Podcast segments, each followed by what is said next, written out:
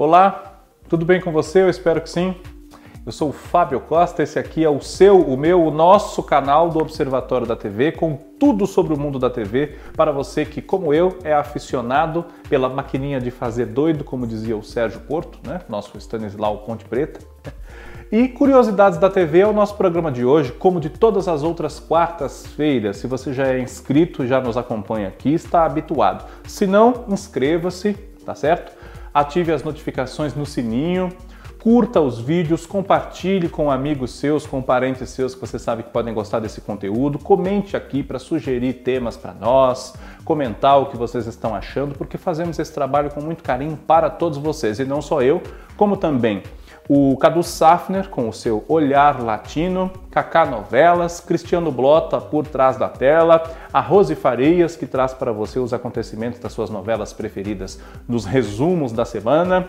Né? Lives temos também para oferecer a você sobre os acontecimentos aí no dia a dia da nossa TV e muito mais. Então, inscreva-se e ative as notificações, assim você não perde nada, tá bom? Já somos aí quase 30 mil inscritos e seremos ainda muito mais, com toda certeza. Muito obrigado a todos vocês.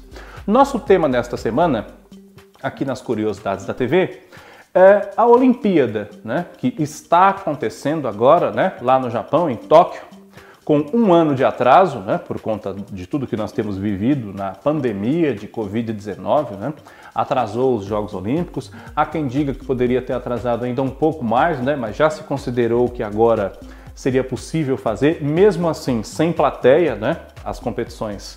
É, não se prevê que tenham é, espectadores lá presentes, né, além dos envolvidos, claro, na prática dos, das modalidades esportivas, né. Então, é, de qualquer maneira, ainda temos uma marca da pandemia muito forte nessa Olimpíada, além do fato dela ter sido atrasada em muitos meses, né, devido à situação mundial, né, uma crise sanitária realmente muito grave. E é, as transmissões de televisão das Olimpíadas, né, elas têm diversas, diversos aspectos curiosos, porque ao longo do século XX como todas as transmissões esportivas, as transmissões das Olimpíadas também passaram por modificações. Né? Inicialmente, é, em 1936, as Olimpíadas é, passaram a ser apresentadas pela televisão. Né? A Olimpíada daquele ano, realizada na Alemanha, foi transmitida pela televisão, foi a primeira delas, mas apenas para a própria Alemanha e num circuito muito restrito, né? Praticamente você tinha que ir ao local da realização de alguma das provas, mas para assistir pelo televisor, né? em televisores espalhados em pontos estratégicos. E naquela ocasião, apenas 72 horas de torneio foram transmitidas pela televisão, o que é muito pouco quando hoje nós passamos aí entre torneios propriamente, né? É, a realização das provas e toda a cobertura especial, enfim, nós passamos as milhares de horas que são transmitidas para todo o mundo em tempo real. Né? Então vamos relembrar aqui alguns aspectos dessas é, transmissões para o Brasil e para o mundo dos Jogos Olímpicos ao longo aí desses quase 100 anos, certo?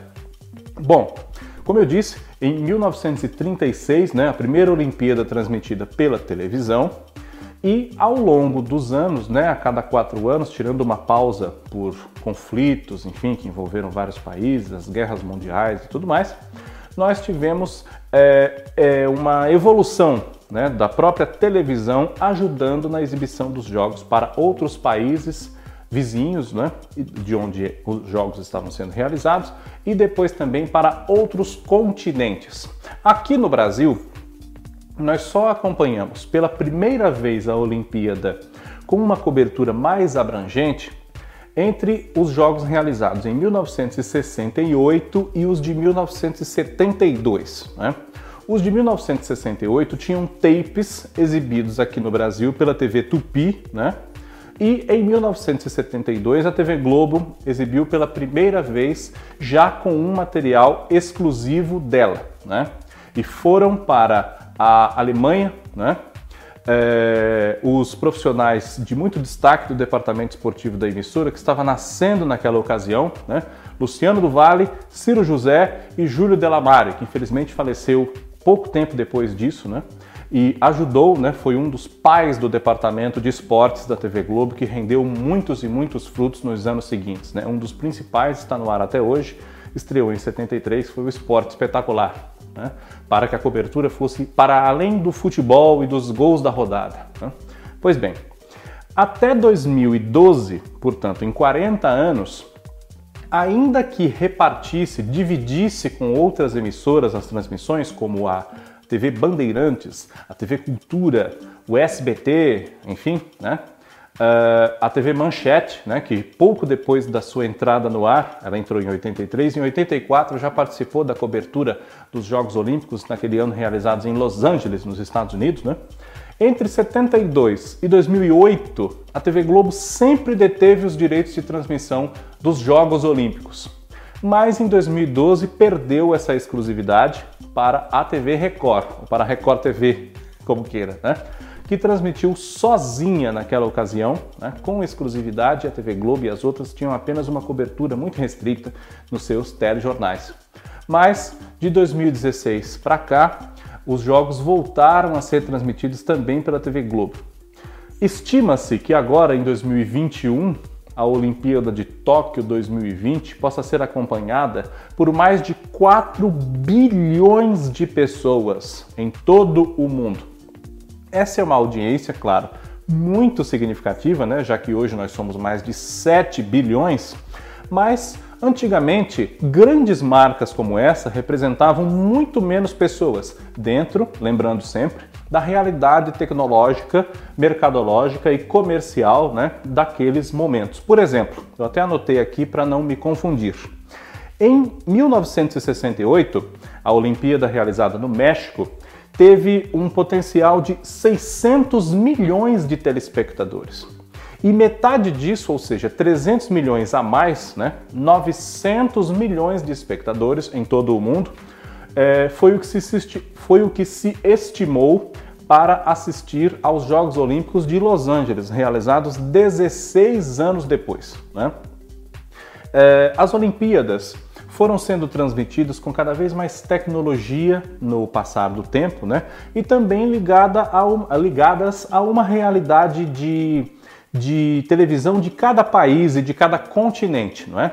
Nós aqui no Brasil, por exemplo, passamos a ter muito mais acesso a coberturas extensas e, e, e, surgidas de locais distantes a partir do final dos anos 60, com a operação da Embratel, que possibilitou também o estabelecimento das redes nacionais de televisão aqui no Brasil. Né? Foi quando surgiu, por exemplo, o Jornal Nacional em 69, como se você não sabe, sabe agora, e se você já sabia, com certeza agora está relembrando e ligando os pontos aqui nesse nosso papo de hoje sobre os Jogos Olímpicos. Não é? Uh, os direitos das Olimpíadas também é, justamente por conta do maior alcance a cada realização do evento, né, é, mais público, né, os direitos foram sendo cada vez mais caros e hoje passam também da casa dos muitos milhões, aí os bilhões de dólares investidos por várias emissoras em todo o mundo para a exclusividade das transmissões. Né?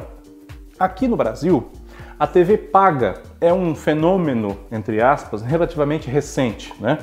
Estabeleceu-se com uma maior abrangência na década de 90, vamos dizer que há 30 anos. Né?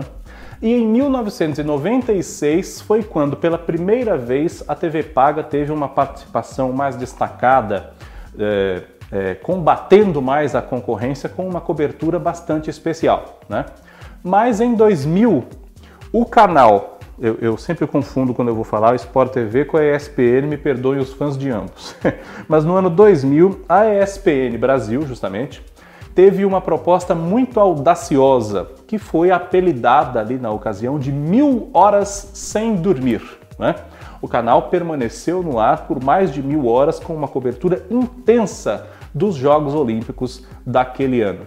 E desde então, nós temos, além de iniciativas audaciosas como a dos canais Sport TV, que chegaram a oferecer 16 canais para os assinantes nos Jogos Olímpicos do Rio de 2016, né? nós temos em 2004 o surgimento das transmissões em HD, não é? E é, cada vez mais, agora com o advento do 5G e com mais e mais avanços tecnológicos, nós temos menos delay nas transmissões em relação às imagens onde elas são originadas, no caso deste ano no Japão, é? e mais fidelidade às cores, aos movimentos, às velocidades, enfim, para que os aficionados por esporte em todo o mundo possam acompanhar com fidedignidade a realização desse evento que une as nações, né? E todas essas frases que a gente conhece, muito manjadas, mas que são verdadeiras, né? Une as nações, um congraçamento dos atletas e dos fãs de esporte em torno de um ideal maior, né? Que é justamente essa exaltação da prática do esporte e que ela una todos nós e colabore para a paz entre as nações originárias desses atletas todos, né, que chegam aos milhares. Curiosidades da TV trará com toda certeza aí nas próximas semanas mais pontos pitorescos da trajetória das Olimpíadas aqui nas transmissões para o Brasil e pelo mundo todo, né? É, de 1936 para cá, né? Já são aí quase 90 anos de transmissões e tem mais dados que seguramente na próxima semana nós temos como relembrar ou fazer com que você os conheça. Muito obrigado pela audiência de todos vocês. Na próxima semana nos encontramos. Um abraço e até lá.